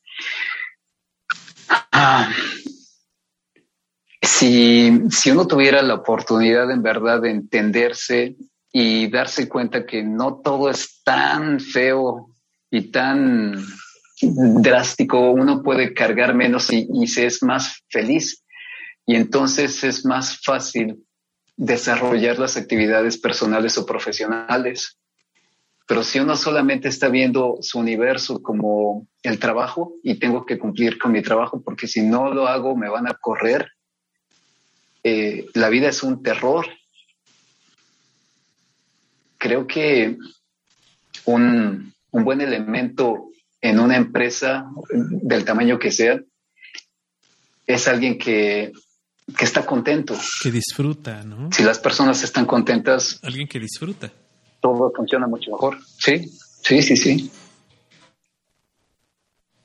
Porque el que no disfruta lo que hace, yo, soy lo ve como trabajo, ¿no? Y el que disfruta lo que hace no, ve, no lo ve como trabajo, lo ve como un disfrute todo el tiempo. Entonces, eh, si, tú, si tú pudieras dar ese consejo a escuelas, a empresas, eh, podrían eh, conectar como lo hiciste tú desde la perspectiva en la que estabas trabajando, eh, ahora sí, persiguiendo la chuleta y teniendo que cumplir un horario y teniendo que trasladarte a una oficina y encerrarte y, conviviendo con gente que a lo mejor no querías eh, y encontraste el yoga como una solución a muchos problemas el yoga dentro de una escuela o dentro de una empresa, pues también puede solucionar muchos, muchos eh, problemas que, que, se vienen arrastrando de manera secundaria al trabajo.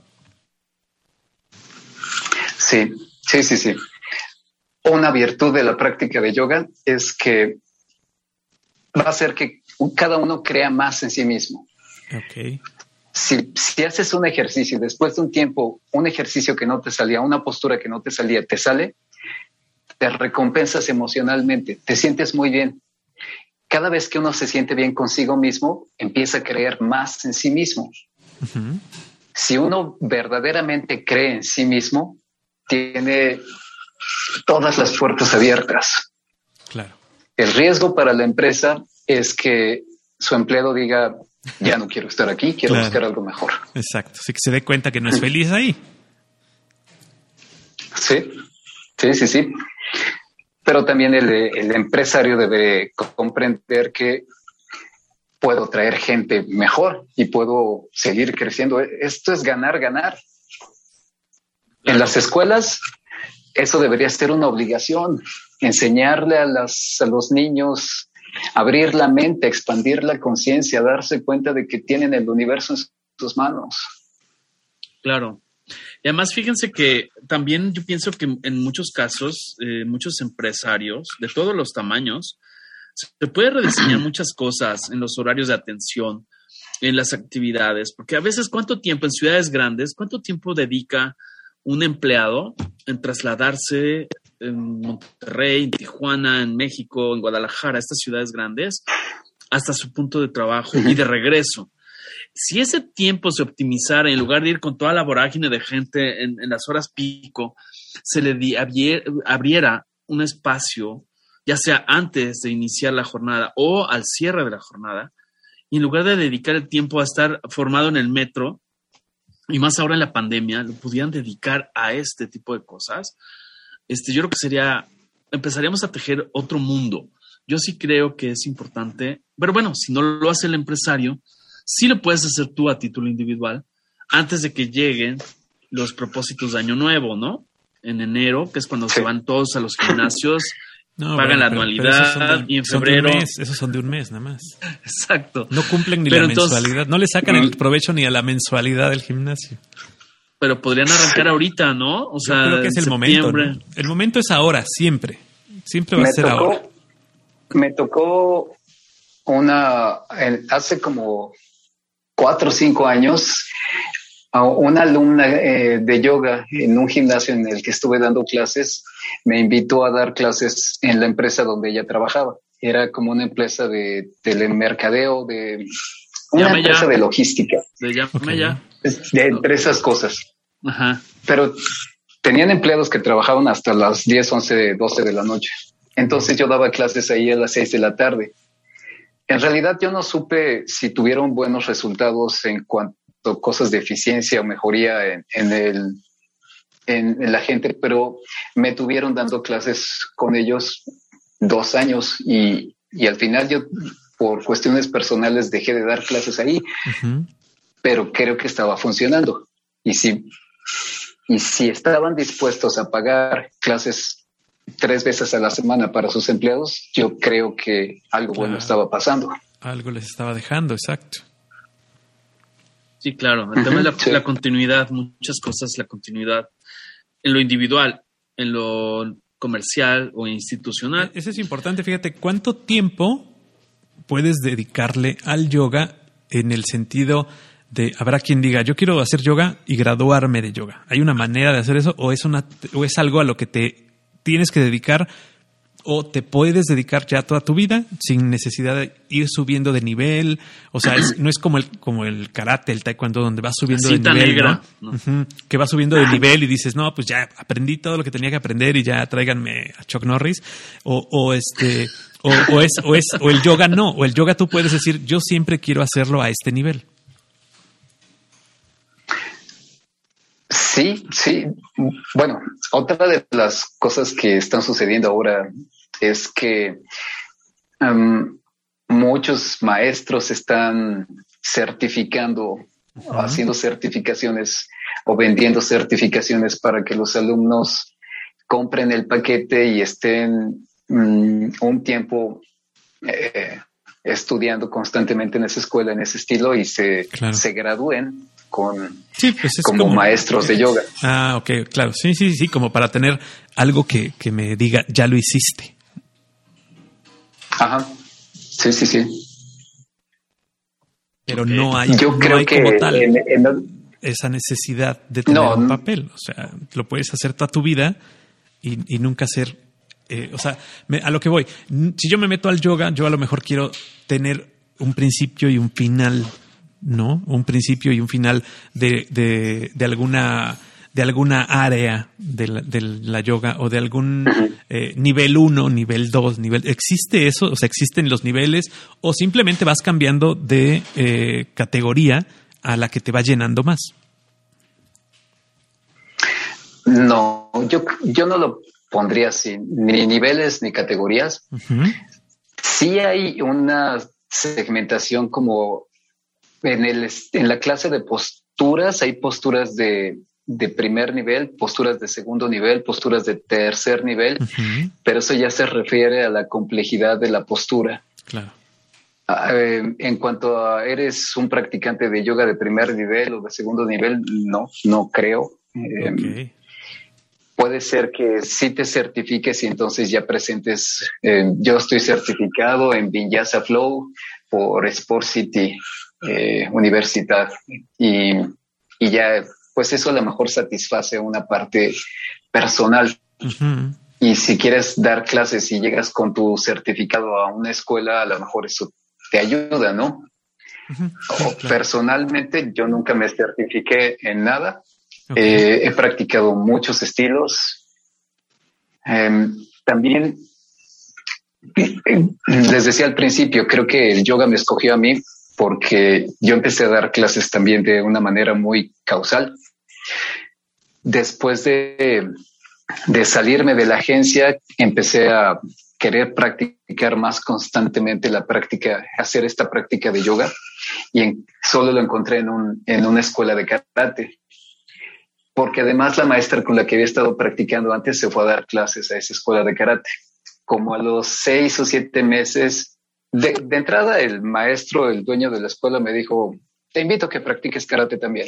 Y como no tenía mucho que hacer en ese tiempo, me puse a hacer karate. Como a los seis meses, mi maestra se fue y entonces, como habían señoras, mamás de hijos tomando yoga, y yo era el único que estaba ahí haciendo yoga también, el dueño de la escuela me dijo, oye, ¿no quieres dar clases de, yoga? Y así empecé a dar, clases de yoga. La necesidad me obligó a aprender más, a estudiar más. Después, ahí una señora me invitó a, a que diera clases en su gimnasio les gustó las clases que yo daba en el gimnasio, me empezaron a dar más clases y así fortuitamente me convertí en maestro de yoga. Muy bien. Me he formado eh, practicando muchos estilos, aprendiendo, leyendo, buscando por todos lados y sobre todo practicando, practicando, practicando. Oye, hablando justamente de lo que dices, de la lectura y la práctica, por ejemplo, para quien nos esté escuchando y diga, ok, voy a darme la oportunidad, ¿hay algún libro? Por ejemplo, no sé si haya alguno, el típico yoga para para principiantes o yoga para domis. Yoga para domis. Eh, exactamente. ¿Hay algún libro que tú recomendarías? Yo tengo este libro. Sí, hay uno que se llama Yoga para domis. Bueno, no de los primeros. Sí, tal cual. En esa, en esa eh, colección de paradomis también hay yoga para domis. Órale. Entonces, y está bastante bueno, ¿eh? está muy, muy inteligente. De hecho, estos libros de X cosa para creo que están muy bien hechos. Em, hay mucha literatura, muchísima literatura. Mm, esto es como de, a lo mejor pedirle a Dios que me ponga el libro que necesito leer en este momento y, y seguramente si te vas al sótano o a Gandhi o lo buscas en, tu librería de internet, eh, clases de yoga o yoga, algo te va a aparecer. Y yo diría, léelo, entra eso, a ver qué te dice. Oye, fíjate que hay, una otra otra de los mitos. otro de los mitos que, que, existen y que creo que este es de los más simpáticos que he escuchado. Eh, por ahí eh, incluso hay una nota que hace este un, profesor de yoga y que se llama eh, quiero hacer yoga pero no soy hippie. es muy buena, porque sí es muy cierto, ¿no? Normalmente, normalmente lo ligamos o lo ligan, ¿no? Al movimiento de estos, de estos personajes, pero, pero como bien lo dices, también ha sido mucho moda y también se liga ya a otros niveles, pero ese es un mito, ese es otro de los mitos que, que para hacer yoga tienes que ser vegano y tienes que este, ser del movimiento hippie, ¿no? Exacto. Y, nos encanta muchos practicantes de yoga andarlo reforzando. O sea, te encuentras a muchos que se dejan el cabello largo y se hacen sus tatuajes y traen pulseras y collares. Sí, pues es como el que trabaja en la bolsa de valores y anda de traje. O sea, es lo mismo. Sí. Bueno, pero no es necesario, o sea, no está condicionado a esas barbas largas, así como de iraní, este, ni está al turbante, ni que te vuelvas vegano, ni que andes flotando y huelas a pachuli. O sea, puedes ser una persona que trabaje en la casa de bolsa, que andes de traje, que, te pongas en pan. no es lo mismo que estés de bolsa en la casa, que no es lo mismo. y, vestido de pants. Exactamente. Exactamente. O de lotardo, porque Paco luego ve, por eso se confunde en Paco. O sea, no, no para practicar yoga tienes que andar del leotardo. O sea, no, no. Tampoco. Ah, pues no, pero es, otro de los mitos, es otro de los mitos. O sea, yo por eso, yo nunca lo haría. O sea, nunca me pondría unos, unos leotardos o unos leggings, aunque fuera a hacer yoga. O sea, por respeto al, al, al público. Aunque tuvieras un cuerpazo para lucir eso. No, bueno, sí lo tengo, pero no es por eso. O sea, el caso no, no, o sea, no, me gusta andar de presumido. No me gusta andar de presumido, ese es el problema, Víctor. Ay, Dios. Sí, y eso a lo mejor es lo que pasa con mucha gente, ¿no? No diría presumidos, pero sí andan como tratando de crear la apariencia. No hace falta. O sea, la, el, practicante avanzado de yoga creo que lo demuestra con su paz interna. Exacto, exacto. No vas a andar flotando por paso de la reforma como si fueras un dron que el mundo no merece. O sea, tampoco. O sea, puedes andar terrenal sin andar este, trayendo tu letrero de practico yoga y soy ya este pariente del yogi más experimentado. O sea, tienes tu paz interna, tu salud mental, ¿no? Hay estilo, hay un estilo, mm, una corriente de yoga que es el Kundalini Yoga. Ahí sí usan turbantes, ahí sí se cambian el nombre, ahí sí, en lugar de tapete usan un vellón de carnero, una salea y esa es una de las cosas que no me gustan, que tengan que andar comercializando con las pieles de los carneros, ¿no? Pero bueno. Claro. No soy vegano, sí creo en la no violencia, sí creo que no tenemos que lastimar a otros seres para sobrevivir nosotros porque ya ni siquiera hace falta, pero mm, tampoco soy de los que andan diciendo todos están mal y son los mal nacidos y matan a los animales. Exacto. Cualquier radicalismo Claro, exacto. Sí, cualquier, cualquier extremo es, es malo, ¿no? Tampoco se trata de, de, satanizar nada. Y este, como, como, como paréntesis, ¿no? ¿Cómo sabes que alguien es vegano? ¿no? Es el, típico chiste. ¿Cómo sabes que alguien es vegano? Pues te lo dice, ¿no? O sea, simplemente en cuanto lo conoces te lo dice, así. lo primero que te dice. O sea, y no digo, no no no no van no es que vayan de la mano, sí van ligados porque como bien lo dices, el yoga es una manera de pensar y en estas maneras de pensar en donde las cosas naturales se sobreponen a las cosas artificiales y se sobreponen a los pensamientos eh, de de, de, comercializar todo y, mercantiles, etcétera, pues por eso es que se ligan tanto estas cosas, ¿no? No es que vayan no es que sean de la misma corriente, ni mucho menos, o que una cosa te lleve a la otra, pero por eso es que la gente los ubica como en el mismo espacio, ¿no? Exactamente. Oye, Víctor, a ver, algo que no te hayamos preguntado. Y que nos repitas este la página de YouTube para que la gente no la tenga que regresar. Eh, si me buscan como Víctor Acevedo, seguramente los llevará. Me verán, verán una foto mía haciendo yoga. O Yoga Cero en YouTube. Si en el buscador de YouTube pones Yoga Cero.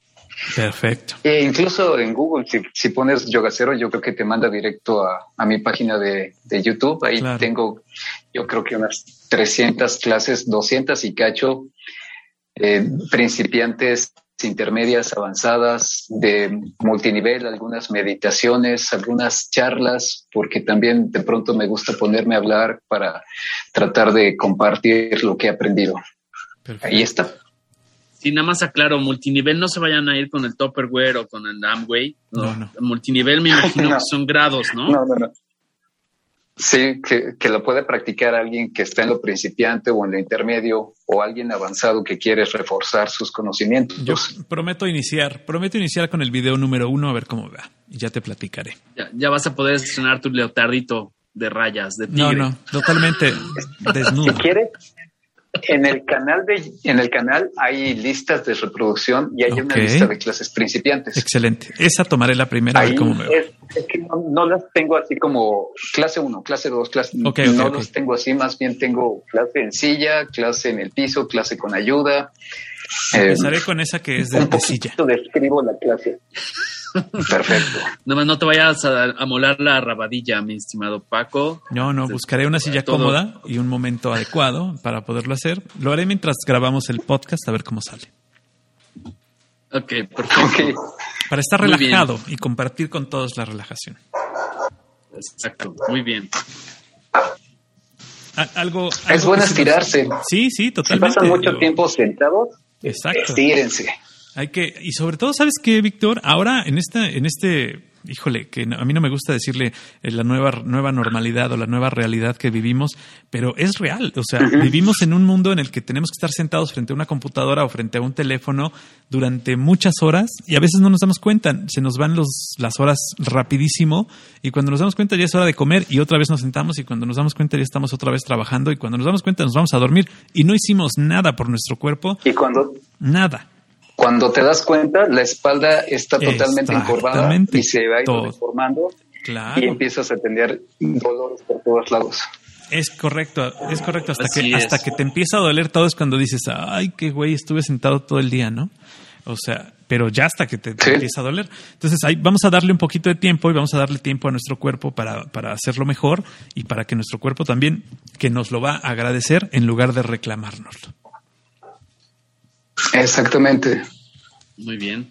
Pues Víctor, ha sido un gusto estar aquí platicando contigo, aprendiendo. Ya, ya, ya hiciste un buen cometido esta mañana. Eh, Paco va a iniciar sus. Vamos a, a mantenerle, a dar seguimiento a este muchacho, a ver cómo va. Yo todavía no sé cuándo lo inicie, pero prometo pronto. Y este, pues ha sido un gusto. No sé si quieras decirnos algo antes de concluir y eh, reiterándote nuestro agradecimiento por compartir tu energía y tu conocimiento. Mm, pues antes que otra cosa también lo agradezco, agradezco mucho esta oportunidad. Mm, para, creo que para personas como yo que están buscando compartir algo, cualquier plataforma y sobre todo una plataforma que tiene tanta audiencia es una bendición, es algo fantástico. Y creo que si llegó a este punto es porque es, estoy en armonía con el universo y, y me trae cosas buenas. Y esto es algo muy bueno. Por eso se los agradezco mucho. Creo que es importante que las personas empecemos a ver la vida así, benévola, amable, y se va a convertir en eso. Y es lo que intento compartir. Claro, y es, y es también añadir algo, es, es, también parte del, del, del, tema que nosotros tomamos al, al hacer este podcast, el, el, asunto de tejer redes y estas redes, redes que ayuden, redes que, que, nos den chance de eh, unir personas con distintos intereses y que el beneficio sea mutuo.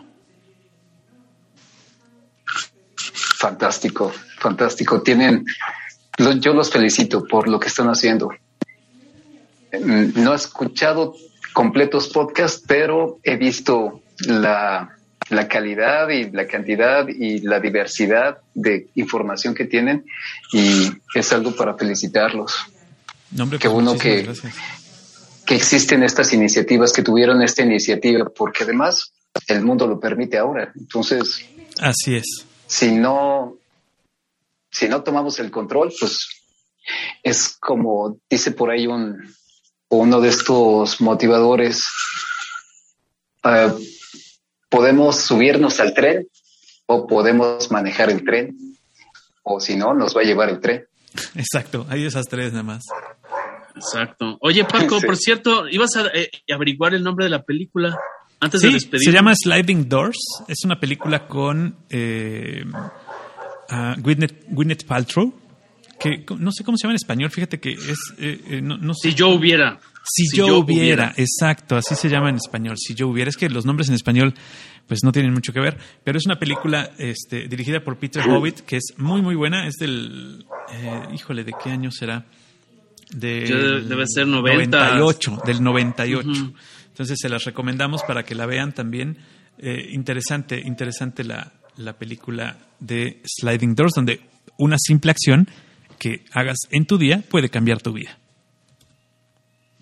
Así es. Título, perdón, el título en español a mí sí me hace sentido porque es si yo hubiera hecho esto, es si yo hubiera hecho aquello. Y este, tal vez hasta ya lo encuentren en, plataformas gratuitas, en YouTube. no dudaría que ya estuviera en YouTube. Búsquenle, rásquenle por ahí. Y si yo hubiera iniciado el yoga el día de ayer, ¿qué hubiera pasado, Víctor? Hoy estarías más feliz.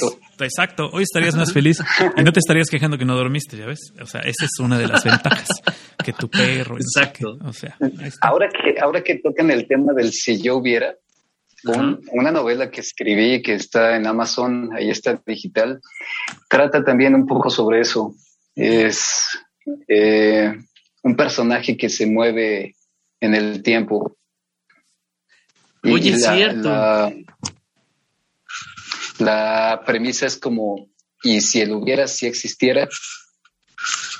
Ah, oye, por cierto, se nos olvidó hablar de eso, de escritor. A ver, cuéntanos rápidamente tus obras. Qué bueno que me lo recordaste. Eh, mm, esa novela se llama El tejido del destino. Em, la publiqué en físico hace como 10 años.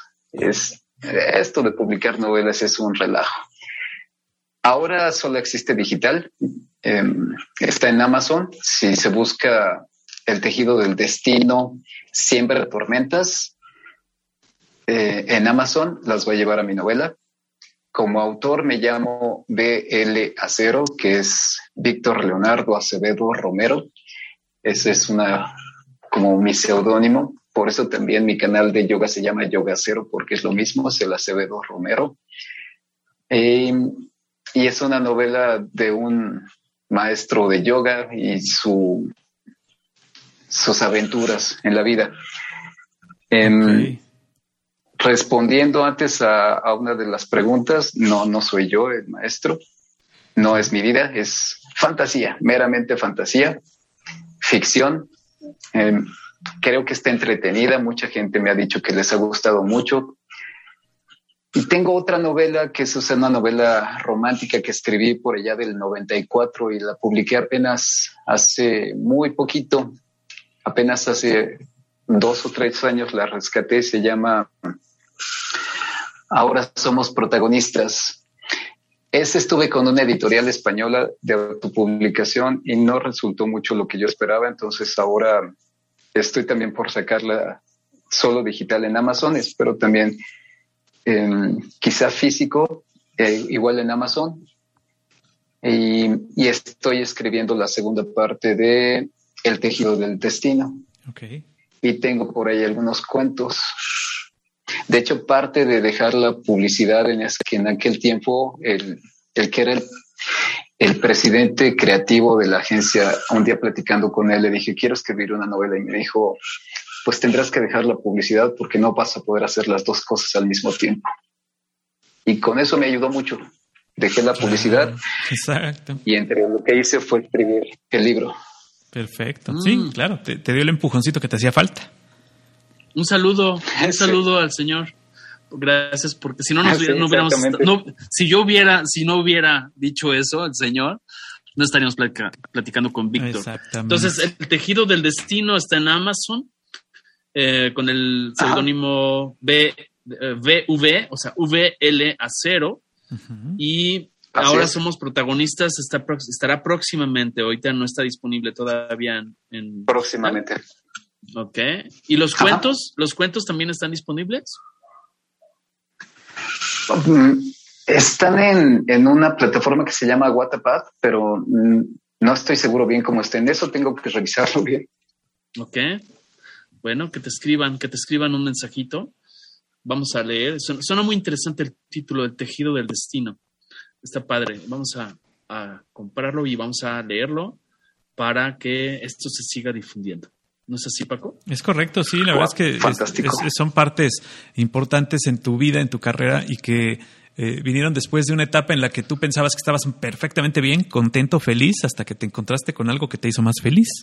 Que eso nos da también la apertura para decirle a los que nos están escuchando que nunca dejen de sorprenderse y nunca dejen de hacer algo nuevo.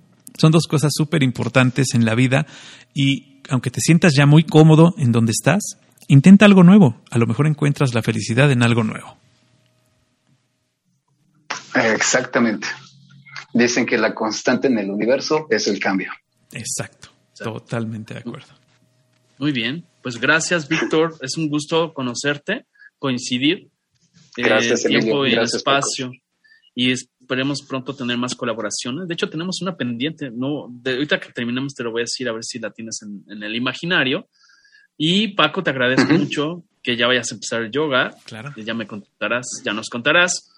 ya, ya mandaremos un, en, vivo de Paco en Zulo Tardo practicando yoga.